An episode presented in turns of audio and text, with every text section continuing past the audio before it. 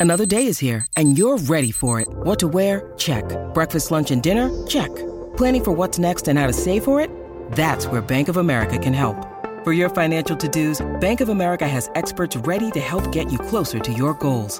Get started at one of our local financial centers or 24-7 in our mobile banking app. Find a location near you at bankofamerica.com slash talk to us. What would you like the power to do? Mobile banking requires downloading the app and is only available for select devices. Message and data rates may apply. Bank of America and a member FDIC. When you need mealtime inspiration, it's worth shopping Kroger, where you'll find over 30,000 mouthwatering choices that excite your inner foodie. And no matter what tasty choice you make, you'll enjoy our everyday low prices, plus extra ways to save, like digital coupons worth over $600 each week. You can also save up to $1 off per gallon at the pump with fuel points. More savings and more inspiring flavors make shopping Kroger worth it every time. Kroger, fresh for everyone. Fuel restrictions apply.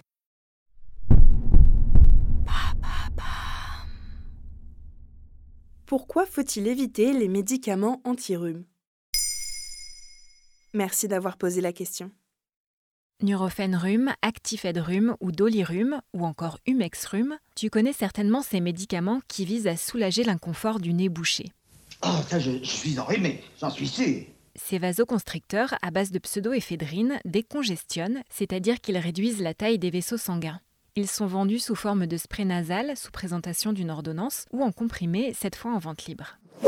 Depuis plusieurs années, et à nouveau dans un avis publié le 22 octobre 2023, Huit de ces médicaments en comprimé sont visés par l'Agence nationale du médicament ANSM. En effet, il existe un risque d'obstruction des vaisseaux sanguins qui peut conduire à un accident vasculaire cérébral ou un infarctus du myocarde. Un risque faible, certes, mais suffisant pour donner lieu à cet avertissement officiel.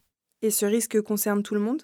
Oui, mais il est accru en cas d'utilisation simultanée de comprimés et d'un spray nasal vasoconstricteur. Le risque existe, quelle que soit la dose et la durée du traitement. Parmi les autres effets secondaires possibles, l'hypertension et la tachycardie sont aussi mentionnés.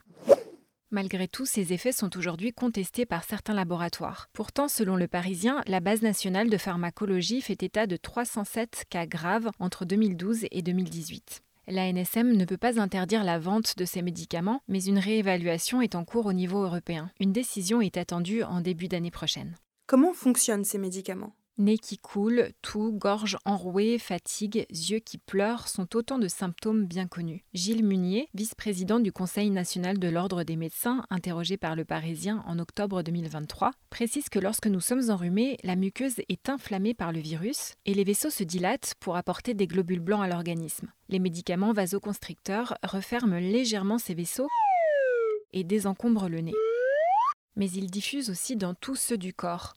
Ainsi, si vous avez déjà un problème au cœur, ce resserrement peut provoquer une obstruction totale et aboutir à un AVC ou un infarctus. Même sans maladie, il y a un risque. Très clairement, le rapport bénéfice-risque est défavorable. Comment peut-on soulager les symptômes du rhume sans ces médicaments? Il faut rappeler que c'est une pathologie bénigne qui guérit spontanément en 7 à 10 jours. La NSM recommande d'humidifier l'intérieur du nez avec des sprays d'eau thermale ou de mer ou encore du sérum physiologique. Le spray ne doit pas être partagé pour éviter les contaminations. Ce nettoyage peut être réalisé plusieurs fois par jour. Il faut aussi boire suffisamment, dormir la tête surélevée, maintenir une température ambiante entre 18 et 20 degrés, aérer régulièrement les pièces et éviter de s'exposer à la fumée de cigarettes qui irrite les voies respiratoires. Tu l'auras compris, les comprimés anti-rhume sont à éviter, mais si tu les utilises malgré tout, la posologie doit être respectée. Ils ne doivent pas être consommés par les enfants de moins de 15 ans, ni durant la grossesse ou l'allaitement.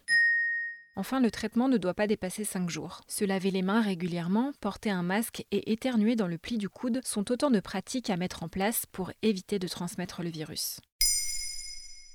Maintenant, vous savez, un épisode écrit et réalisé par Émilie Drujon. Ce podcast est disponible sur toutes les plateformes audio et si cet épisode vous a plu, n'hésitez pas à laisser des commentaires ou des étoiles sur vos applis de podcast préférés.